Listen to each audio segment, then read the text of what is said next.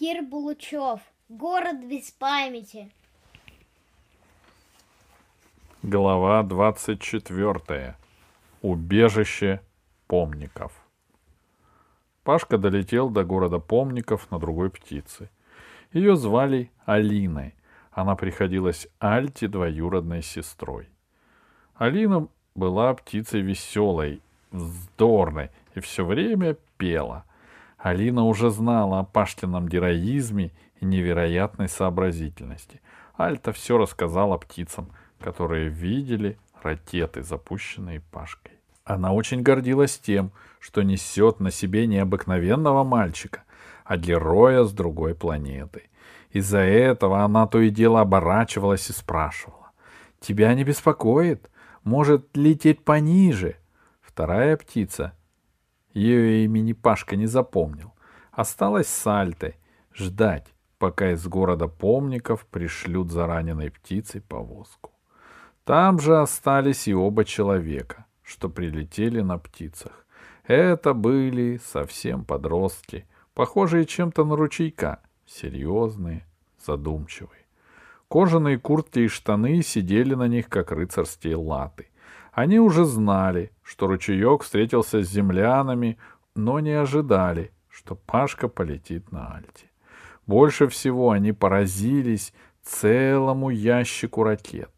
Пашке пришлось потратить несколько минут, чтобы убедить их, что ракеты — это не страшное оружие, а развлечение. Алина летела быстро. Внизу все так же тянулся лес. В одном месте из него высунулись несколько фабричных труб. Между трубами поднимались голубые дымки, и слышно было, как что-то скрежещет и позвятивает в развалинах, заросших деревьями и лианами. «Плохое место», — сообщила Алина. «Мы туда не летаем. Это был завод, и теперь он работает». «Как так работает?» — не понял Пашка. «Никто не знает, как. И никто не знает, кто там живет. Мы летали, смотрели. Ни одного человека. А работает. Так бывает?» «Не знаю», — сказал Пашка. «Может быть». Затем пошли болота. Пятна яркой зелени перемежались с купами кустов, хилыми осинами, проплешинами рыжей воды. Кое-где над болотом поднимался пар. «Смотри», — сказала Алина, — «какой большой!» Пашка увидел дракона. Самого настоящего дракона. Он лежал в жиже иногда взмахивал бронированным хвостом, отмахивался от слепней. Две головы спали по уши в грязи, третья была на страже. При виде пролетавшей Алины голова дракона поднялась, раздула ноздри и пыхнула дымом.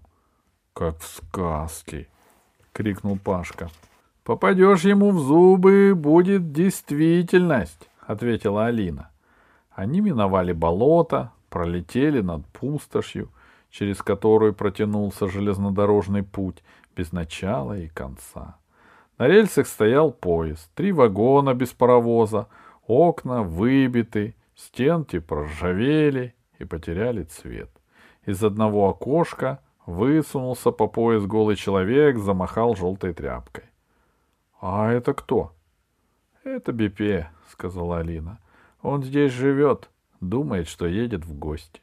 Его никто не трогает, даже подкармливают. Снова пошел лес. Только был он не такой мрачный и высокий. Пашка углядел стадо коров, которое бродило между деревьями. «Скоро мы дома», — сказала Алина. Внезапно показался город помников. Они летели над расчищенной от зарослей улицей. По ней шли два человека, несли на носилках груду камней. Улица уперлась в ров, в котором блестела вода. За рвом начинался высокий вал, насыпанный недавно, он даже не успел зарасти травой. На валу трудились люди. Они подсыпали, укрепляли его. Один из них замахал рукой, приветствуя Алину. — Это мой друг, — сказала птица, — его зовут Дротик. «Очень приятно!» — крикнул в ответ Пашка. «А зачем вал? Защищаться от поклонов?» Нет, поклоны еще не нападали. От зверей, от лесной нечисти, от разбойников. Нас многие хотят убить или ограбить. Убежище помников было невелико. Несколько улиц, очищенных от зарослей, отремонтированные каменные дома окружали небольшую площадь. Там, перед трехэтажным домом с колоннами, и опустилась Алина. К ней подошла худая пожилая женщина с добрым узким лицом в простом сером платье. Следом шел молодой человек в шортах, с лопатой в руке, словно он только что копал землю, но увидел птицу и оторвался от своего дела. Женщина удивилась при виде Пашки. Она ожидала увидеть ручейка. «Вы кто?» — спросила она настороженно. «Я все сама расскажу», — сказала Алина.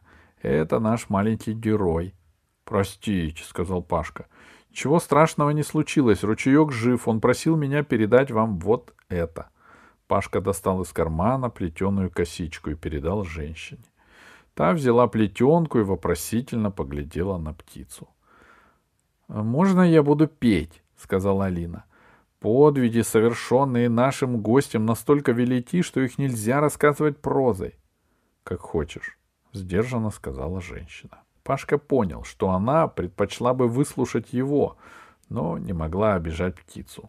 А та распелась.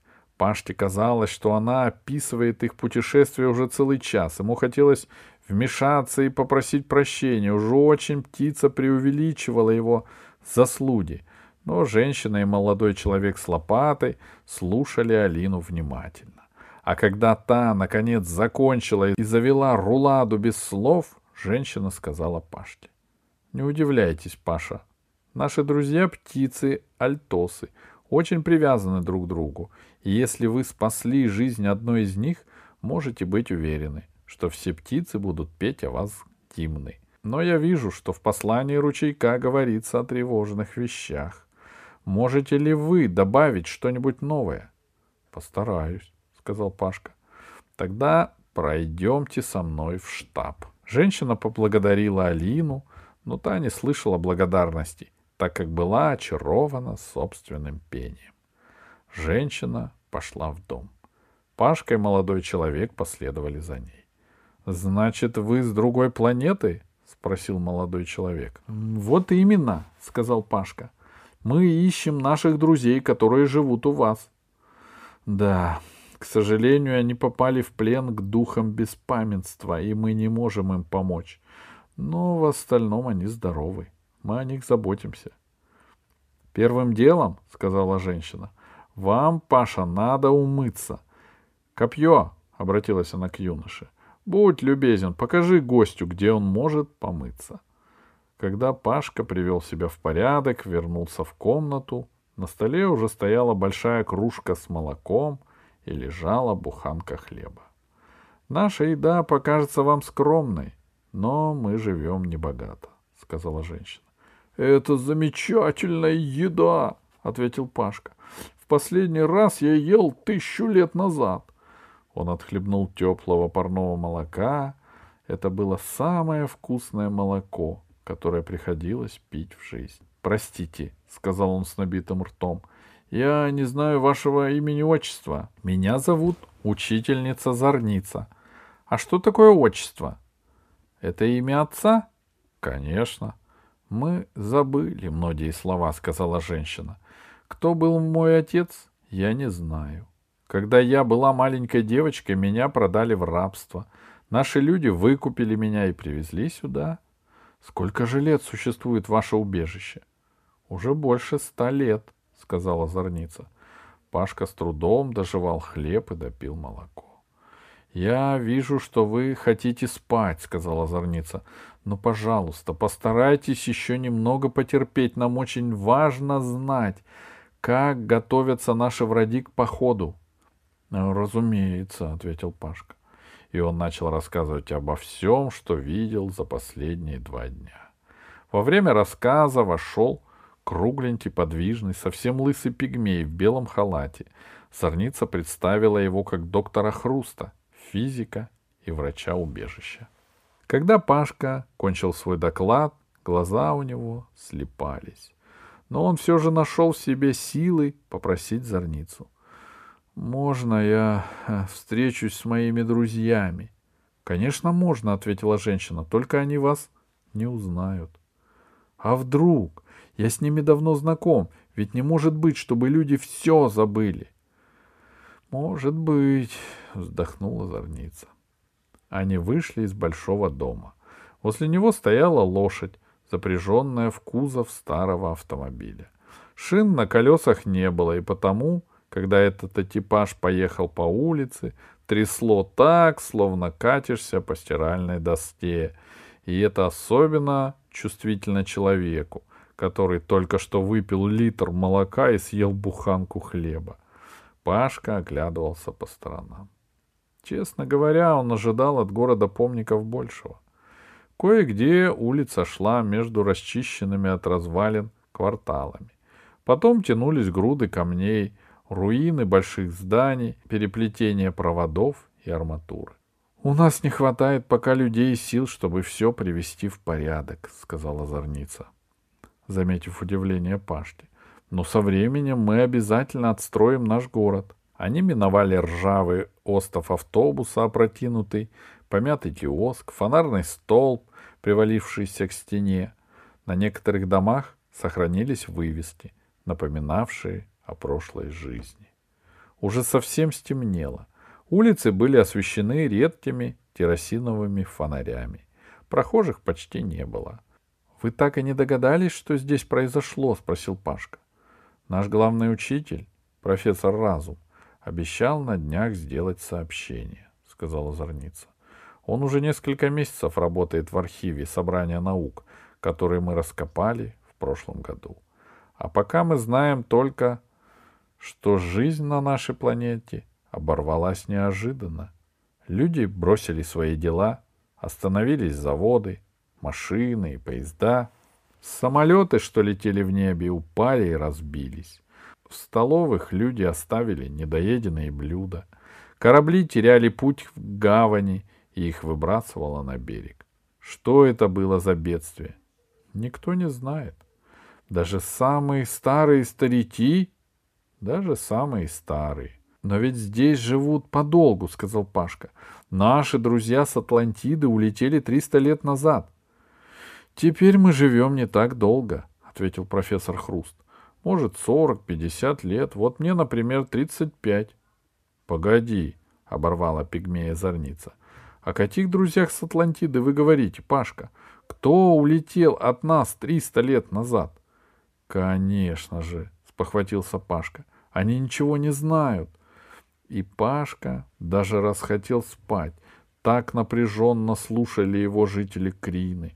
Он рассказал им о том, что они с Алисой отыскали забытую экспедицию с Крины на дне Тихого океана. Но он не успел кончить рассказ. Они доехали место назначения. Там, рядом с глубокой ямой, в которой работали археологи, раскапывая подвалы научной библиотеки, стояло приземистое здание с узкими окнами. Когда-то в нем был склад. Теперь же в подвалах освободили место для тех ценностей, что помникам удалось найти и раскопать за последние сто лет. Они старались сберечь каждую крупицу знаний. В одном из подвалов, в большой комнате, устланной мягкими коврами, Пашка нашел своих друзей. Лучше бы он не видел их. Страшно было войти в комнату и увидеть, что капитан Полосков сидит за столом и, придвинув к себе лист бумаги, рисует на нем крестики и нолики. Всклокоченный механик зеленый мрачно бродит из угла в угол и говорит — это хорошо не кончится. Тадеуш лежит, задрав ноги, на широком диване и равнодушно смотрит в потолок. В углу, прижавшись друг к другу, дремлют два старика — Посейдон и Гермес.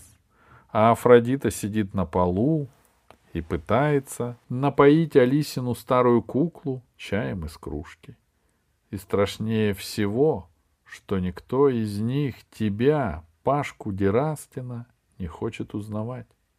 «Здравствуйте!» — громко сказал Пашка, В глубине души надеясь, что земляне и креняне, увидев его, бросятся к нему с объятиями, и это недоразумение разрешится.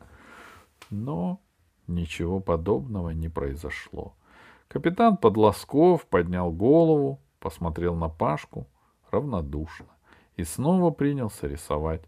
Механик зеленый произнес, глядя в угол. Жду больших неприятностей. А Тадеуш даже не повернул головы. Пашка на какое-то время буквально потерял рассудок. Он бегал от человека к человеку, тряс каждого, кричал. «Ну что же это? Вы меня не узнаете? Я же Пашка Дерастин, ваш друг. Вы меня помните? Вы Алису помните?» Потом он тянулся к Тадеушу, дернул его за рукав и повторял. «Ирия здесь!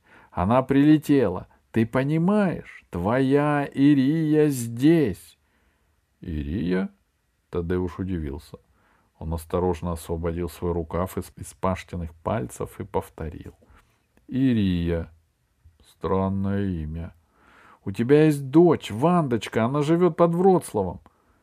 «Я не знаю никакой Вандочки», — вдруг рассердился Тадеуш. «Не мешайте мне думать». И он отвернулся к стене. Пашка готов был разреветься. — Не расстраивайтесь, — сказала Зорница. — Вы этого раньше не видели, а для нас, к сожалению, это обычное дело. Мы потеряли таким образом много друзей. Но почему? Почему? В лесу осталось немало колодцев и котловин. Люди считают, что там живут духи беспамятства. Если человек туда попадает, он все забывает. А потом? А потом мы их лечим. Как? Мы все начинаем сначала. Мы показываем им разные вещи и просим запомнить. Мы учим их есть, пить, одеваться. Мы подсказываем им забытые слова. Постепенно человек становится нормальным. Для него начинается новая жизнь. Он может накопить новую память, но никогда уже не вспомнит то, что было раньше. Какая ужасная болезнь! Хотите, Паша, посмотреть, как их учат? Только учтите, это не очень приятное зрелище. Хочу, упрямо сказал Пашка. В комнату вошла женщина. Она катила перед собой столик, на котором стояла тарелка с пирожками. Она остановилась посреди комнаты. Люди в комнате оживились. Афродита первой подбежала к столику. «Дай!» — закричала она. Подожди, сказала женщина. Сначала ты должна сказать мне, сколько будет один и один. Женщина показала Афродите два пальца. Не знаю, не помню, хочу кушать. Сначала скажи, настаивала женщина. Я скажу, я скажу. Полосков поднялся и подошел к столику. Это будет два. Вот как хорошо, умница, сказала женщина. Возьми пирожок. А как тебя зовут? Полосков жадно жевал пирожок. Паша смотрел на него со страданием. Полосков потерял свой мундир. Он был в брюках, но босиком. — Я не помню, — сказал Полосков. — Простите, Паша, — услышал Пашка голос пигмея Хруста. — Я хочу, чтобы вы продиктовали мне имена и род занятий наших больных. Это может быть полезно при лечении. И Пашка, стараясь не смотреть и не слышать, как женщина учит беспамятных, продиктовал пигмею имена и занятия всех больных. Больных ли? Ведь они не знают, что заболели. Они думают, что все в порядке. А потом мы учим их работать, сказала Зорница. Они могут освоить простые занятия. Мы увезем их как можно скорее, сказал Пашка. Если это вирус или что-то подобное, наши ученые найдут противоядие. Это было бы замечательно, сказала Зорница. Если вы сможете привести это противоядие нам, первым делом, заверил ее Пашка, будто он и был тем ученым, который вот-вот придумает противоядие. До свидания сказал он своим друзьям. Но никто из них не ответил. Они смотрели на столик с пирожками. Им было не до Пашки. Когда вышли из подвала и остановились под фонарем у экипажа, Пашка отказался идти спать. «Поймите», — горячился он, — «в лесу стоят два космических корабля. Один из них — Гайдо. Мы можем поднять его в воздух, если перенесем на него с Днепра контейнер с гравитонами. Так что сейчас о сне думать некогда. Пора в путь». Сказав так, он вдруг почувствовал, что ноги у него словно ватные. Зорница ответила, что она очень благодарна Паште за такое самопожертвование, но не может ему этого разрешить, ведь каждому человеку надо отдыхать, особенно после опасных приключений. Мимо пробежала стайка ребятишек. Они были одеты бедно, но весело и говорливы. При виде Пашти они остановились как вкопанные. Слух о том, что в городе появился героический мальчик-инопланетянин, уже распространились во все концы. «Э, «Можно получить ваш автограф?» — спросила худенькая, большеглазая девочка, протягивая Паште дощечку, покрытую воском, и тонкую палочку. «Конечно», — сказал Пашка, — «пожалуйста». Он взял палочку и, пока расписывался на твердом скользком воске, увидел, что к нему тянутся еще десять рук с такими же досками. «Сейчас», — сказал он, и почувствовал, что глаза у него закрываются. «Дети, спать!» — сказала зорница. «Наш гость еще побудет в городе, а сейчас ему надо отдохнуть. Он очень устал, сражаясь с медведями». Доктор Хруст взял Пашку под руку. «Мой дорогой друг», — сказал он мягко, — «я предлагаю пройти ко мне в дом. Это совсем рядом, за углом, и несколько минут поспать». Но только несколько минут, не больше, согласился Пашка. Он не помнил, как дошел до дома профессора Хруста, как добрался до низкой короткой кровати и заснул. И проспал десять часов.